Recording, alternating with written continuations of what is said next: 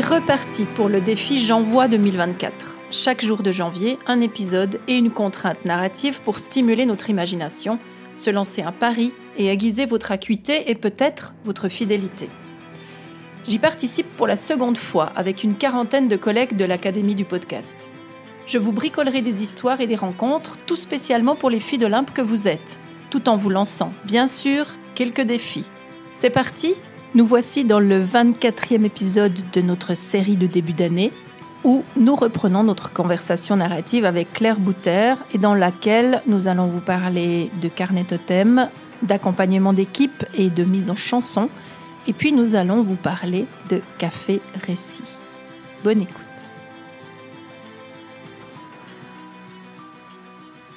Une, approche du carnet de bord que je trouve vraiment intéressante, c'est une approche qui a été développée par une psychologue belge qui s'appelle Nathalie Hanot et qui est formée et qui forme en journal créatif, qui est une approche avec laquelle je travaille. Et Nathalie Hanot, elle est psychologue, elle a développé notamment un processus autour du deuil qui s'appelle le carnet de deuil, qui vise finalement à, à retraverser les différentes étapes d'un deuil ou d'une transition de vie, euh, à travers toutes les émotions qui sont présentes et qu'on peut traverser, qu'on peut vivre dans ces moments-là. Et elle a adapté ce carnet de deuil à une période très particulière. Euh, elle l'a adapté déjà pendant le confinement, parce que là, euh, pour revenir à cette période-là, elle l'a adapté de manière à le rendre, euh, à, pouvoir utiliser ces démarches créatives pour pouvoir euh, comprendre des choses ou transcender des choses ou bah, justement les vivre le mieux possible par rapport et puis donner du sens hein, par rapport à une période qui n'en avait pas toujours. Et puis, euh, elle a ensuite mis en place une autre, cette autre euh, approche, j'y viens, hein, qui s'appelle le, le, carnet totem. Et ça, c'est parce que ça lui a été demandé après des grosses euh, intempéries, des grosses inondations qui ont eu lieu en Belgique. Et les gens ont été très traumatisés de ce qui s'était passé durant cette, euh, durant ces, bah, ces phénomènes météorologiques. Et elle a été sollicitée pour voir comment faire pour déposer au fond ce qui s'était passé dans un moment comme ça.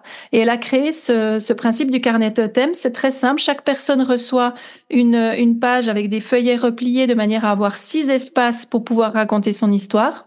Chaque personne aura les mêmes consignes. Donc, on va dire, voilà, qu'est-ce qui s'est passé au début? Comment j'ai vécu la plus grande peur? Qu'est-ce qui a été la surprise qui m'a fait du bien? Euh, qu'est-ce qui m'a permis de pouvoir euh, aller de l'avant? Et puis maintenant, vers quoi je vais? Donc, il pourrait y avoir un cheminement de ce genre-là.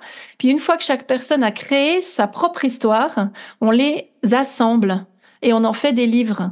Et ces livres, ça devient ces carnets qu'elle a appelés les carnets totems et, et, et, qui fabriquent un carnet de bord, mais un carnet de bord extrêmement original puisqu'il il permet de, de, dépasser aussi une difficulté qu'on a pu vivre et aussi de se retrouver toutes les similitudes qu'on peut vivre à travers ça, même si on a chacun et chacune une histoire individuelle. Et ça, ça rejoint tout à fait la démarche que tu as que tu as initiée hein, dans ce cadre dans ce cadre d'accompagnement. Et euh, je trouve que c'est des très beaux exemples de ce que le narratif peut, peut faire. Moi, j'utilise ce, ce, carnet totem avec des groupes euh, en fin de formation, par exemple, ou dans des cadres justement où il s'est passé des choses délicates et qui a besoin de pouvoir déposer pour voir comment chaque personne a pu vivre l'expérience. Une expérience commune, mais des manières différentes de la, de la percevoir, en fait.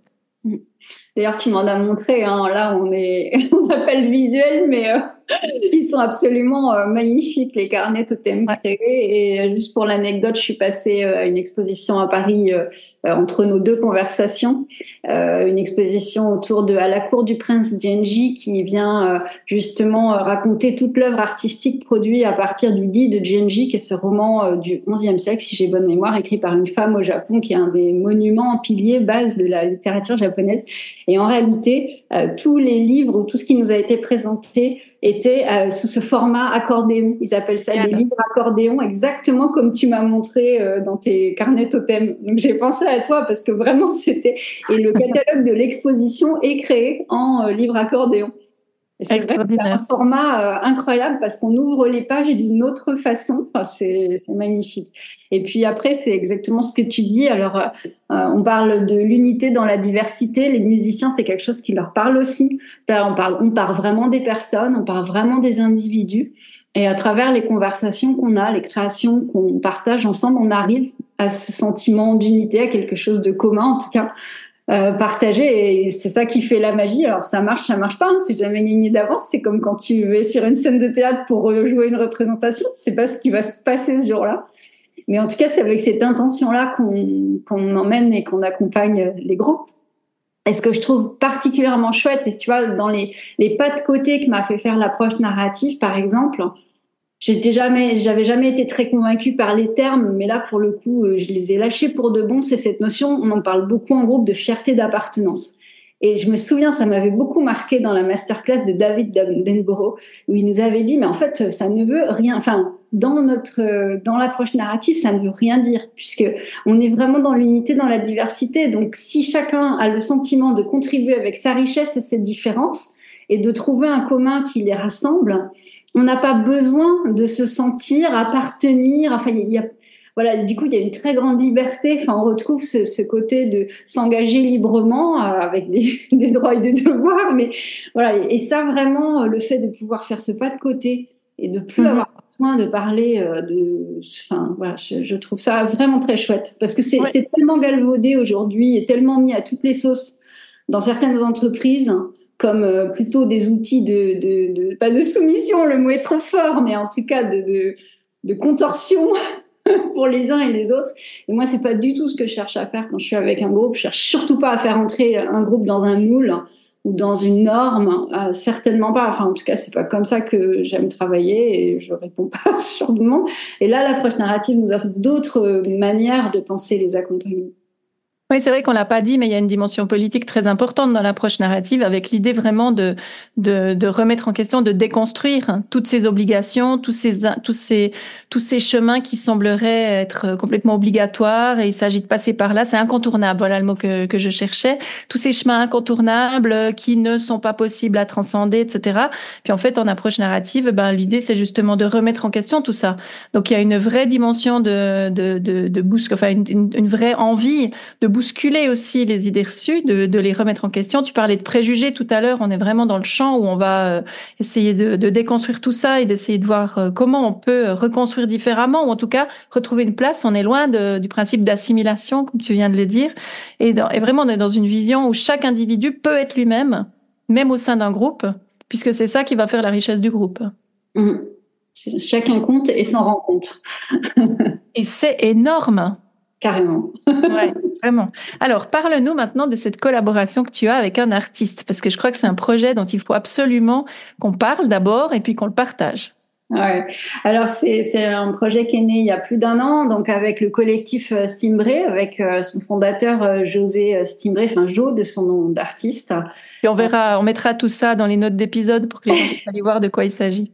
Euh, alors il y a un site web qui est dédié, euh, qui s'appelle Voyage d'équipe en chanson.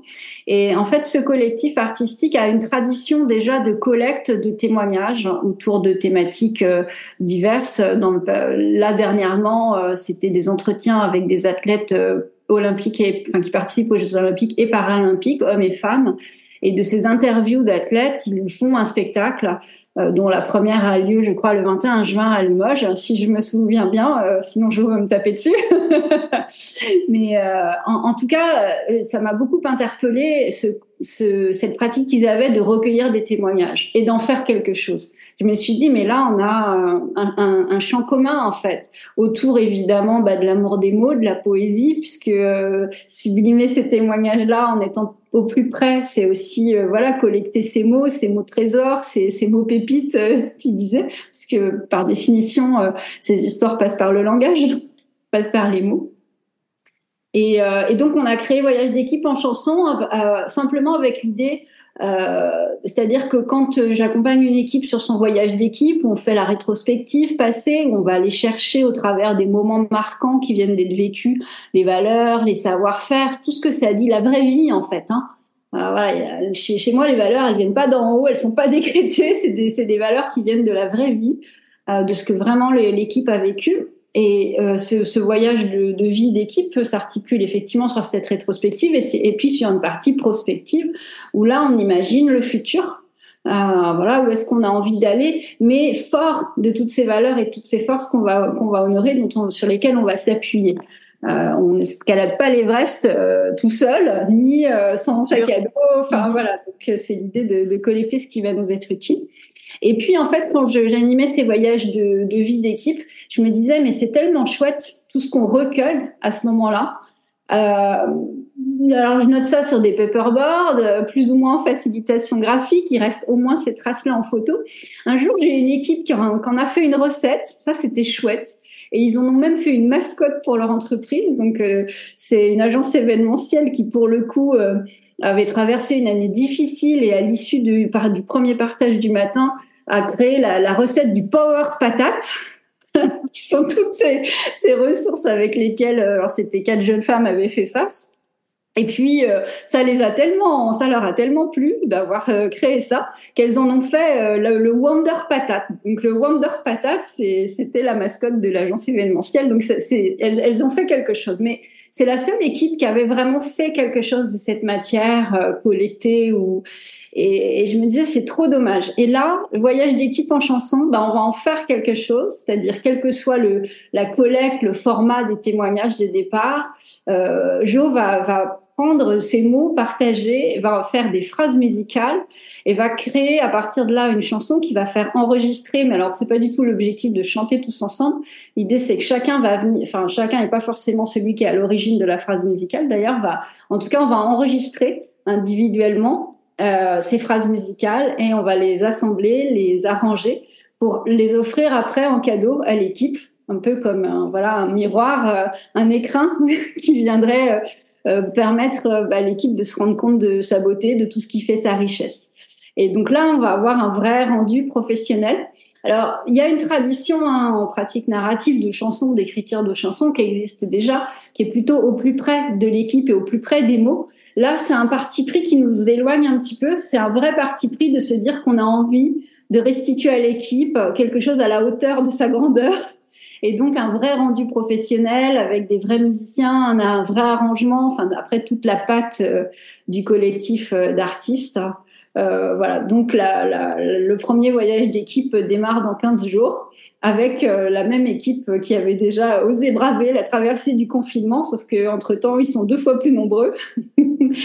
donc, euh, donc on va on va amorcer ça pour accompagner en fait la croissance de l'équipe. Ils, ils, sont ils amorcent une, une, phase de développement assez importante où ils vont accueillir beaucoup de nouvelles personnes et donc, on, va euh, créer des pauses, en fait, des journées un peu bulles d'air tout au long de, de ce... Alors, on est parti pour au moins deux ans, en espérant que ça leur plaise et que donc ça soit... Mhm.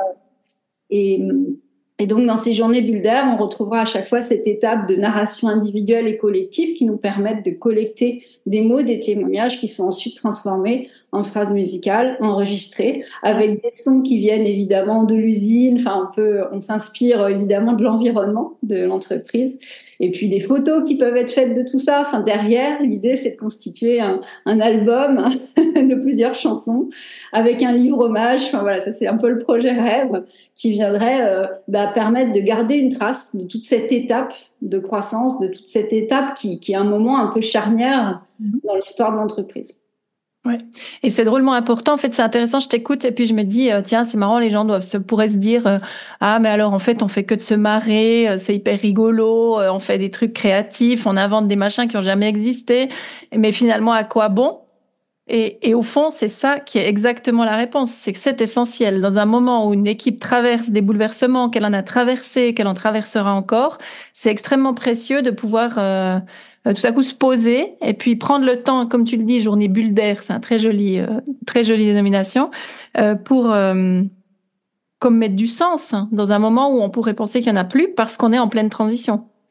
Et, et ça, c'est absolument capital. Et je sais pas ce que tu en penses. Moi, j'ai l'impression que souvent, on prend pas assez le temps de s'arrêter sur ces choses-là parce que on est pris par les contingences matérielles, les délais, les les objectifs à respecter ou Dieu sait quoi, alors qu'en fait, on reste des humains dans des systèmes euh, économiques et qu'il est absolument capital de, de, continuer d'accompagner ces humains. On n'est pas des machines ou des robots à disposition euh, pour euh, servir un projet capitaliste, si je peux le dire comme ça, mais on est des personnes qui avons une, bah, une âme, une sensibilité, des émotions et des ressources à pouvoir apporter au projet collectif. Complètement. Et puis le passé à mauvaise presse, tu sais. Enfin moi souvent j'ai des dirigeants qui vont me dire ah non mais à quoi bon regarder le passé? Et aujourd'hui, dans le monde complexe dans lequel on vit, et des chercheurs l'ont théorisé, j'ai plus leur nom en tête, mais aujourd'hui, dans le monde complexe dans lequel on vit, le, moyen de donner du sens et d'apprendre, c'est en faisant ces petites boucles de rétrospective. On peut plus euh, reproduire euh, des bonnes pratiques. On est obligé d'apprendre par l'expérience. Enfin, en tout cas, c'est encore plus vrai maintenant. Et donc, si on n'a pas ces temps où on se retourne sur l'expérience vécue pour la mettre en perspective, lui donner du sens, eh ben, on ne peut pas faire euh, évoluer l'étape suivante. En tout cas, on perd des informations. Enfin, on peut, mais je pense qu'on perd des informations extrêmement mhm. précieuses.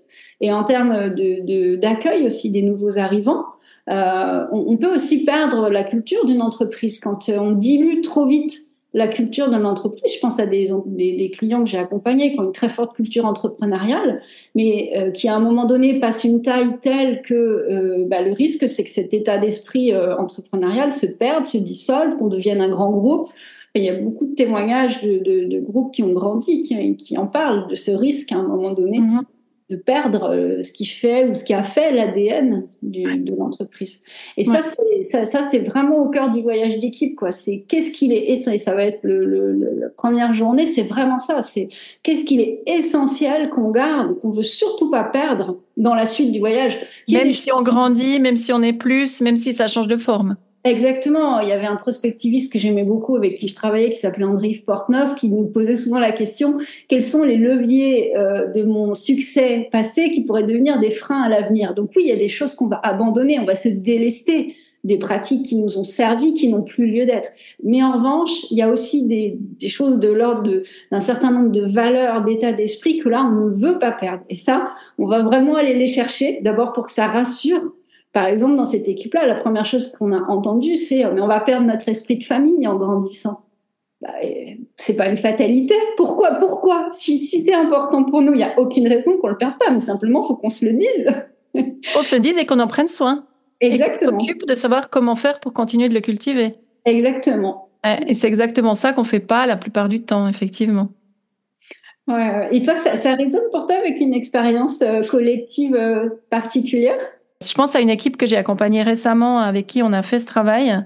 Et en documentant le chemin parcouru, ça a permis de raconter aux nouvelles personnes qui n'étaient pas encore là quand le chemin a eu lieu ou au moment où certaines personnes étaient déjà sur le chemin et que d'autres n'y étaient pas encore, de pouvoir raconter tout ce qui s'était passé autour des histoires de l'équipe, mm. autour des, des blessures qui ont été aussi euh, vécues par certains membres de cette équipe et c'était extrêmement important et intéressant, d'abord que les personnes qui étaient les plus réticentes au départ à faire cet exercice soient celles qui en fait avaient des informations cruciales à transmettre aux autres, mm. et qu'elles ont pu le faire parce qu'il y avait un espace pour ça, et un espace dans lequel elles ont pu déposer euh, les difficultés qu'elles avaient pu traverser, mais les solutions qu'elles avaient trouvées. Et comme tu l'as très joliment dit, les solutions d'un jour peuvent être les freins du lendemain. Et on voyait très bien dans cette équipe-là, en tout cas, que ces solutions avaient été absolument justes et essentielles à un moment donné, mais qu'il était important aujourd'hui de les re-questionner pour pouvoir aller plus loin. Mmh. Euh, et, il y avait de nouveau d'autres changements qui allaient intervenir dans cette équipe, qui n'étaient pas promises à grandir énormément, mais qui devaient bien fonctionner ensemble, et qui avaient aussi euh, créé toutes sortes de, de petits précarés comme ça, de, de particularités euh, qui faisait qu'elles arrivaient, elles arrivaient au fond à, continuer de vivre dans leur écosystème propre, sans trop se mêler au grand système dans lequel elles, auraient pu s'intégrer. C'était pas une entreprise entière, c'était uniquement un service. C'était très intéressant de voir comment les humains mettent en place des éléments qui leur permettent de survivre en milieu hostile, disons, si on peut le dire comme ça. C'était pas tout à fait le cas, hein, c'était pas un milieu hostile, mais il y avait quand même cette idée que l'humanité peut aller partout. Et, et, j'ai trouvé ça extrêmement riche. Et d'ailleurs, c'est un accompagnement qui va se très certainement se poursuivre parce qu'on a pu poser les bases en fait de cette nouvelle manière de travailler à travers la forme du journal, du, du à, travers la forme du, du voyage de vie. Hein, donc ce, ce, voyage où on va d'abord euh, récolter euh, les souvenirs avant d'aller vers l'avenir et vers ce qui pourrait se passer. Et puis on a aussi beaucoup travaillé sur cette notion magnifique qui est celle du club de vie qui, qui, est, qui permet de, de, de, de se dire, OK, si j'étais présidente de mon club personnel, qui serait là à l'intérieur? Et puis toute cette euh, réflexion aussi autour du génogramme narratif qui dit voilà qui est au centre dans mon cercle d'or, qui sont les personnes les plus importantes pour moi, les plus précieuses que je dois absolument avoir avec moi, qui sont les personnes qui comptent beaucoup, qui c'est pas une histoire de hiérarchie, c'est une histoire de d'énergie, j'ai envie de dire. Donc les personnes qui comptent beaucoup mais qui sont pas euh, qui sont pas celles que je vois tous les jours ou qui me sont essentielles euh, à ma vie, mais, mais qui comptent beaucoup pour toutes sortes de bonnes raisons. Et puis un troisième cercle qui serait des gens qui finalement ne savent pas qu'ils font vraiment partie de notre écosystème, mais qu'en réalité ils y sont et qui sont absolument importants. Et en travaillant le club de vie de cette façon-là, ça a permis de faire que chaque personne a pu euh, dire qui était important pour elle, et on s'est rendu compte qu'il y avait des personnes évidemment communes, puis d'autres qui ne l'étaient pas, mais que toutes ces personnes qu'on a invitées dans la pièce un peu euh, de manière symbolique, au moment où on a parlé d'elles, ça a créé quelque chose d'extrêmement fort et d'extrêmement accompagnant pour soutenant, pour euh, permettre aux personnes d'aller plus loin et puis de pouvoir renseigner le, chemin qui allait se faire. Et ça, c'est le principe du voyage de vie euh, plus classique, si on veut bien, sans qu'il y ait, qu'il y ait d'autres apports, mais dans les expériences que j'ai vécues, eh ben, il y a effectivement au niveau de la documentation euh, des chansons, des recettes de cuisine, des, des manifs, toutes sortes de manières de pouvoir construire euh, la nouvelle histoire qu'on mm. a envie de créer ensemble. Et, et comment on s'investit dans cette nouvelle histoire? Parce que c'est pas juste une journée où on a essayé de poser des bases qui plaisent à la direction, mais chaque personne a pu s'investir de manière individuelle aussi, à travers ses propres valeurs, ce à quoi elle croit, pourquoi elle est là, comment elle veut s'investir, comment elle veut s'engager pour aller plus loin, quoi.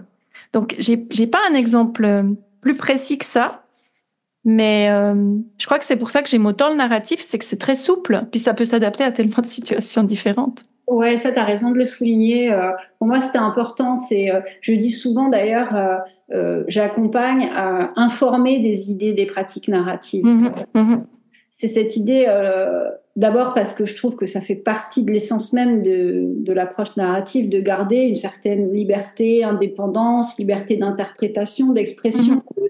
de, d'expérimentation, parce que avant tout, et, et, comme tout comme nos clients en fait, on, on expérimente d'abord.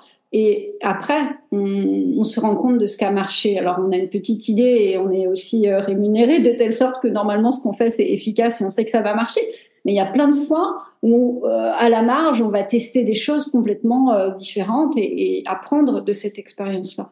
Donc ça, c'est ça, c'est ça, c'est euh, vraiment précieux. On retrouve ce que tu disais sur le dogmatisme. Hein, c'est pas pour le coup, c'est. Je crois que notre premier devoir, enfin, si je vais le formuler comme ça, et en tout cas pour moi, mon premier devoir en tant que coach informé des, des, idées, des pratiques narratives, c'est d'être dans cette posture d'exploration et de curiosité vis-à-vis de, de l'approche narrative c'est essentiel et en plus c'est mon carburant. C'est-à-dire que voilà, c'est enfin extrêmement important pour moi d'aller me nourrir à la source. Tu parles de club de vie, c'est un, c'est quelque chose que, pour le coup, à titre personnel, ça, la, la, formation m'a beaucoup apporté. C'est d'apprendre à me re-relier aux autres. On fait des métiers où on est indépendante. Enfin, on, on, travaille seul, on travaille en permanence avec les autres, mais on est seul dans nos structures. Et ça, euh, parfois, c'est pesant. Et je crois que le Covid est bien venu nous rappeler à quel point cette solitude pouvait être euh, pesante parfois. Mmh, mmh. Et de pouvoir voilà se, se relier aux autres, euh, y compris à cette communauté de praticiens, pour moi, c'est extrêmement précieux. C'est ce qui fait qu'on se parle aujourd'hui puisque euh, à travers ce que tu communiques sur les différents réseaux, je t'ai entendu parler des, des cafés récits je me suis dit, mais qu'est-ce D'abord, j'ai adoré l'appellation du café récit. Et dans cet accompagnement dont on parlait de voyage d'équipe en chanson avec ces journées bulles d'air, je me suis dit, tiens, mais est-ce qu'on pourrait s'inspirer d'un format café récit qui, qui, voilà, qui serait, euh, je dirais, minimaliste en fait, pas de paperboard, pas, juste nous et nos histoires. oui, tout à fait. Et c'est bien que tu parles des, des cafés récits parce que je peux peut-être en dire un, un, petit mot. Alors c'est pas une approche, euh, c'est pas une démarche narrative au départ, c'est pas une démarche euh, euh, qui est liée à une, à une à une à une école ou une autre. C'est simplement l'idée que de se réunir ça fait du bien et que de se réunir sans but ça fait encore plus de bien et que et c'est ça la particularité des cafés récits, c'est que alors moi je suis formée donc euh, aux, approches biographiques, je travaille beaucoup euh, sur cette question-là. Et puis euh, les cafés récits en fait, c'est l'idée de réunir des personnes qui se parlent de leur vie. Et évidemment que en parlant de leur vie, elle parle de plein d'autres trucs parce qu'elle raconte comment, euh, enfin, ce qu'on ferait en narratif, c'est-à-dire euh, comment on tisse les fines traces. On l'a pas dit. Eh ben, on tisse les fines traces en allant chercher euh, les actions qui ont déjà été réalisées, les personnes qui ont été importantes et les valeurs que ça a convoquées. Et en tissant tout ça, eh ben, ça épaissit une histoire nouvelle de notre propre chemin de vie. Et, et donc en dans les cafés récits, ben, c'est ce qui se passe. Et j'en ai vécu deux la semaine euh, dernière. Euh, un autour de euh, qu'est-ce que cette nouvelle année pouvait nous apporter ou comment on tissait l'histoire de cette nouvelle année. Et puis un autre vendredi dernier autour de l'exil et de comment la notion d'exil pouvait entrer dans nos vies et quelle place elle pouvait avoir ou ne pas avoir. En tout cas, qu'est-ce qu'on faisait avec ça? Et puis, j'ai envie de te citer une seule phrase euh, autour de l'exil, qui est une phrase qui est tirée d'un texte de Mahmoud Darwish, qui est un poète palestinien, qui a été évidemment beaucoup euh, obligé d'être en exil. Enfin, il a une vie euh, où il a beaucoup écrit aussi sur cette question de l'exil et la question de la solitude. Et puis cette phrase, elle nous a beaucoup percuté quand on est quand on était ensemble vendredi dernier. Elle dit être ici ne signifie pas que je ne suis plus là-bas. Ne plus être là-bas ne signifie pas que je suis ici. Et je crois que cette espèce d'entre-deux là, eh ben, euh, il permet de faire que les gens tout à coup se disent, je crois que là j'ai besoin, j'ai besoin de prendre deux heures de mon temps en sachant pas du tout ce qui va se passer, et je vais aller m'asseoir à une table avec des inconnus que je ne reverrai peut-être plus jamais, et je vais aller écouter des histoires de vie, les écouter raconter des choses, et peut-être partager des choses de ma vie à moi, et puis peut-être que ça va être bien. Et les gens, ils arrivent là en sachant pas du tout ce qu'ils vont vivre parce qu'ils viennent en sachant pas. Hein. Donc parfois, ils ont déjà vécu une fois un café récit, mais d'autres fois, ils ont jamais vécu ça. Et euh, l'expérience que j'en fais depuis quelques mois maintenant, c'est que la magie, tout à coup, apparaît quand on met des gens ensemble qui ont l'occasion de se parler, sans pression, sans but particulier, et qui sont capables d'aller au-delà du premier récit qu'ils vont faire, parce qu'on élabore, parce qu'on réfléchit ensemble, parce qu'on va un peu plus loin, parce qu'il y a des gens qui se qui, se, qui sont très touchés par les témoignages d'une autre personne parce que parce qu'il y a plein de résonances, hein, on en parlait, et puis elles sont là à fond, quoi. Et donc effectivement, la question qui est ouverte un peu pour moi maintenant, c'est comment le narratif peut entrer là-dedans. Euh, on sait déjà, grâce à une enquête qui a été menée euh, en Suisse, que c'est très bon pour la santé mentale de se réunir pour se parler. Alors il fallait peut-être une étude pour le l'affirmer, même si on pouvait bien en avoir euh, l'intuition. Mais là, Ouais, il y a, y a, quelque chose autour de la documentation narrative qui m'interroge sur comment faire pour laisser des traces de ces cafés récits. Je sais que j'ai une collègue qui fait des poèmes narratifs à la fin de ces cafés.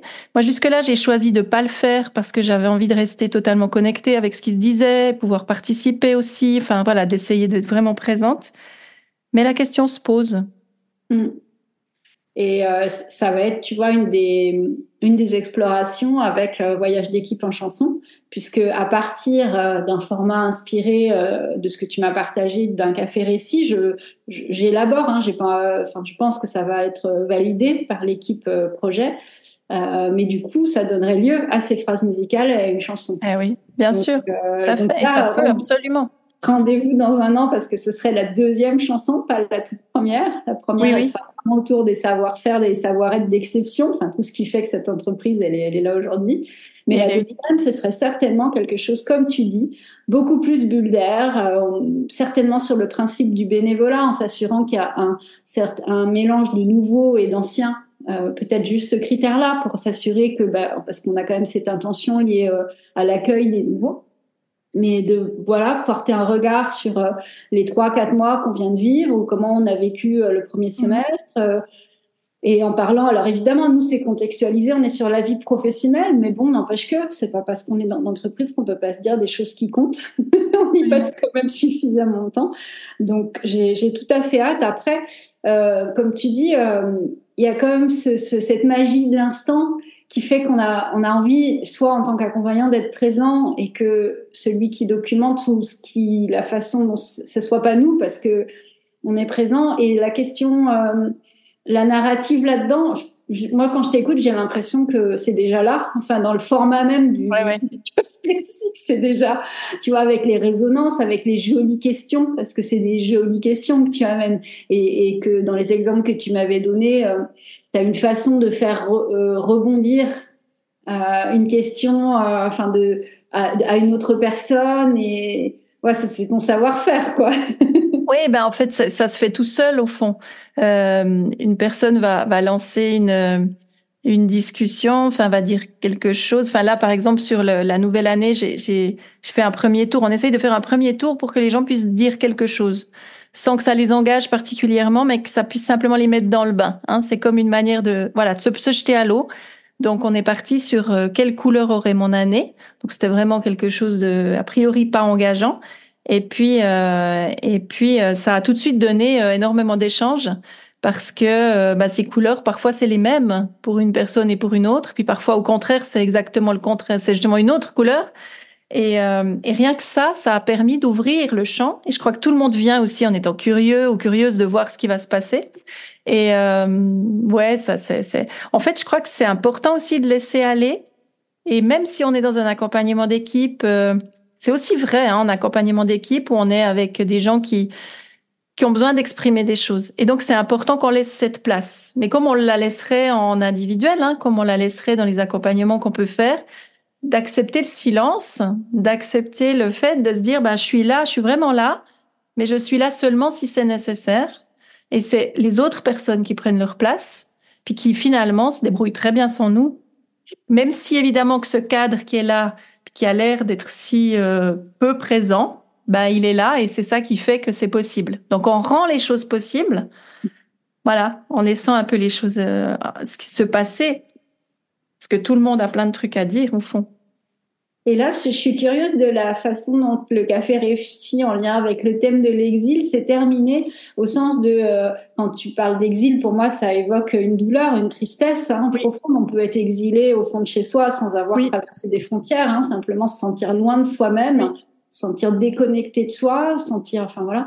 Et, et de fait, euh, avec cette idée des ressources, de, qu'est-ce que vous, qu'est-ce qui est, qu'est-ce, qu'est-ce qui est sorti de, de, cet échange qui était de, de ressourçant en fait, enfin, de beau, de ressourçant en fait? Alors, ce qui est intéressant aussi euh, dans le cadre de, de ça, c'est que j'essaye de garder ma casquette de praticienne en récit de vie et pas de coach. Je veux dire que je vais pas là pour permettre de faire émerger des ressources. Je hmm. vais là pour permettre de faire que la parole puisse exister. Et cette parole, eh ben, elle est prise par les uns, les unes et les autres. Euh, quand ils le sentent, au moment où les personnes le sentent, euh, sans objectif de trouver les ressources qui permettent d'aller plus loin. Hmm. Et donc, euh, dans ce café-là, il y a eu énormément d'échanges. Je crois que chacune, chacun a pu exprimer en quoi l'exil avait une place ou pas de place dans sa vie. Euh, on a beaucoup discuté de la notion d'exil et de la notion de voyage, de découverte, de, choix ou de non-choix. Mm. L'exil, c'est du bannissement, ou mm. alors c'est du, c'est de la déportation, ou alors c'est de la fuite. C'est un peu les trois moyens qui sont à la base de cette notion euh, de l'idée d'exil. Et autour de la table, il y avait quelqu'un qui se sentait très fortement en exil et qui réfléchissait à comment faire pour ne, pour moins le sentir. Et on a partagé des ressources, notamment celle de l'écriture, en disant écrire, ça ancre, écrire, ça permet de raconter son histoire, ça permet d'ancrer des choses, ça permet de, comme se créer une nouvelle page d'histoire, une nouvelle page de vie. Et que quand on est en exil, eh ben, c'est très important de faire ce, quand on se sent en exil, parce qu'on peut se sentir en exil de sa famille, de son milieu, de, du milieu social dans lequel on évolue, du monde du travail dans lequel on n'est plus. Enfin, l'exil, il est multiple. Hein. Mm. Et, euh, et je crois que ces ressources-là, elles ont été importantes. Et puis en plus, il y a eu toutes ces résonances entre les gens, quoi. Tout à coup, des personnes qui se racontent des choses puis qui se disent, oh, c'est hyper intéressant parce que je je comprends quelque chose que j'avais pas vu comme ça précédemment, etc. Et, et, et je crois que ça suffit, ça se suffit à lui-même. Mm. Donc j'ai pas fait. Alors j'ai fait le tour de table, j'ai fait un petit tour de table à la fin juste pour savoir comment les gens se sentaient. Mais j'ai pas essayé d'aller chercher quelle est la ressource que tu emportes de cette discussion, parce que le café récit, c'est pas ça. Le café récit n'a pas ce genre d'objectif. Et, et c'est tellement particulier. Et moi, je suis fascinée du fait que dans un emploi du temps archi chargé, comme tout le monde en a un, eh ben, on décide de, de gaspiller deux heures en sachant pas de quoi elles vont être faites. Je trouve ça assez fascinant, en fait, qu'on puisse encore organiser ce genre de choses-là aujourd'hui et que ça soit encore, ou alors que ce soit essentiel.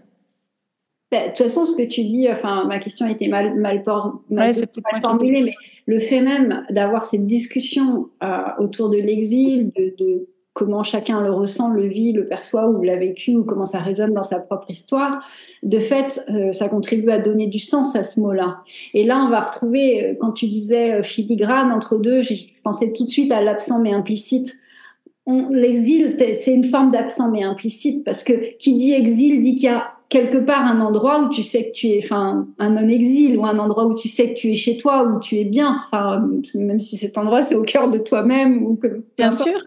Et du coup, c'est fascinant parce que d'en parler fait certainement, enfin, j'aurais adoré être avec vous vendredi, mais j'imagine que voilà, ça, ça, fait surgir un monde, ça fait surgir des mondes, et en faisant, avec ce surgissement-là, bah, tout d'un coup, l'espace il est plus vide, quoi. C'est plus juste, enfin voilà, il y a quelque chose qui se passe, et donc ça se suffit, comme tu dis, à, à, soi-même, et je peux imaginer que les personnes qui participaient sont reparties nourries et ressourcées de cet échange, euh, voilà, pour la simple la simple fait qu'il ait eu lieu, comme tu dis, que voilà, c'est faire que la parole puisse exister. Ben oui, c'est ça. Et puis, euh, je sais que la conversation s'est poursuivie dans un café pour en tout cas deux d'entre eux. Je sais que certains se sont revus ce week-end dans différents événements dont on avait parlé ensemble. Euh, J'ai eu des nouvelles ce matin de ce qui s'était passé pendant le week-end. Et puis, euh, tu vois ça, mais c'est tellement extraordinaire de donner la possibilité de créer cette espèce de fil de vie, fil d'humanité comme ça. Et voilà, donc c'est ça le café récit. Donc il n'y a pas encore d'objectif vraiment narratif, mais je suis d'accord avec toi qu'il est comme induit, il, est, implicite, il est implicite, clairement implicite. Et euh, ouais, et ça me fait réfléchir aussi à cette pratique encore un peu plus parce que euh, il y, a, y, a, effectivement cette dimension-là qui vient encore se, se rajouter à, à la beauté du, du fait que ça puisse exister, quoi.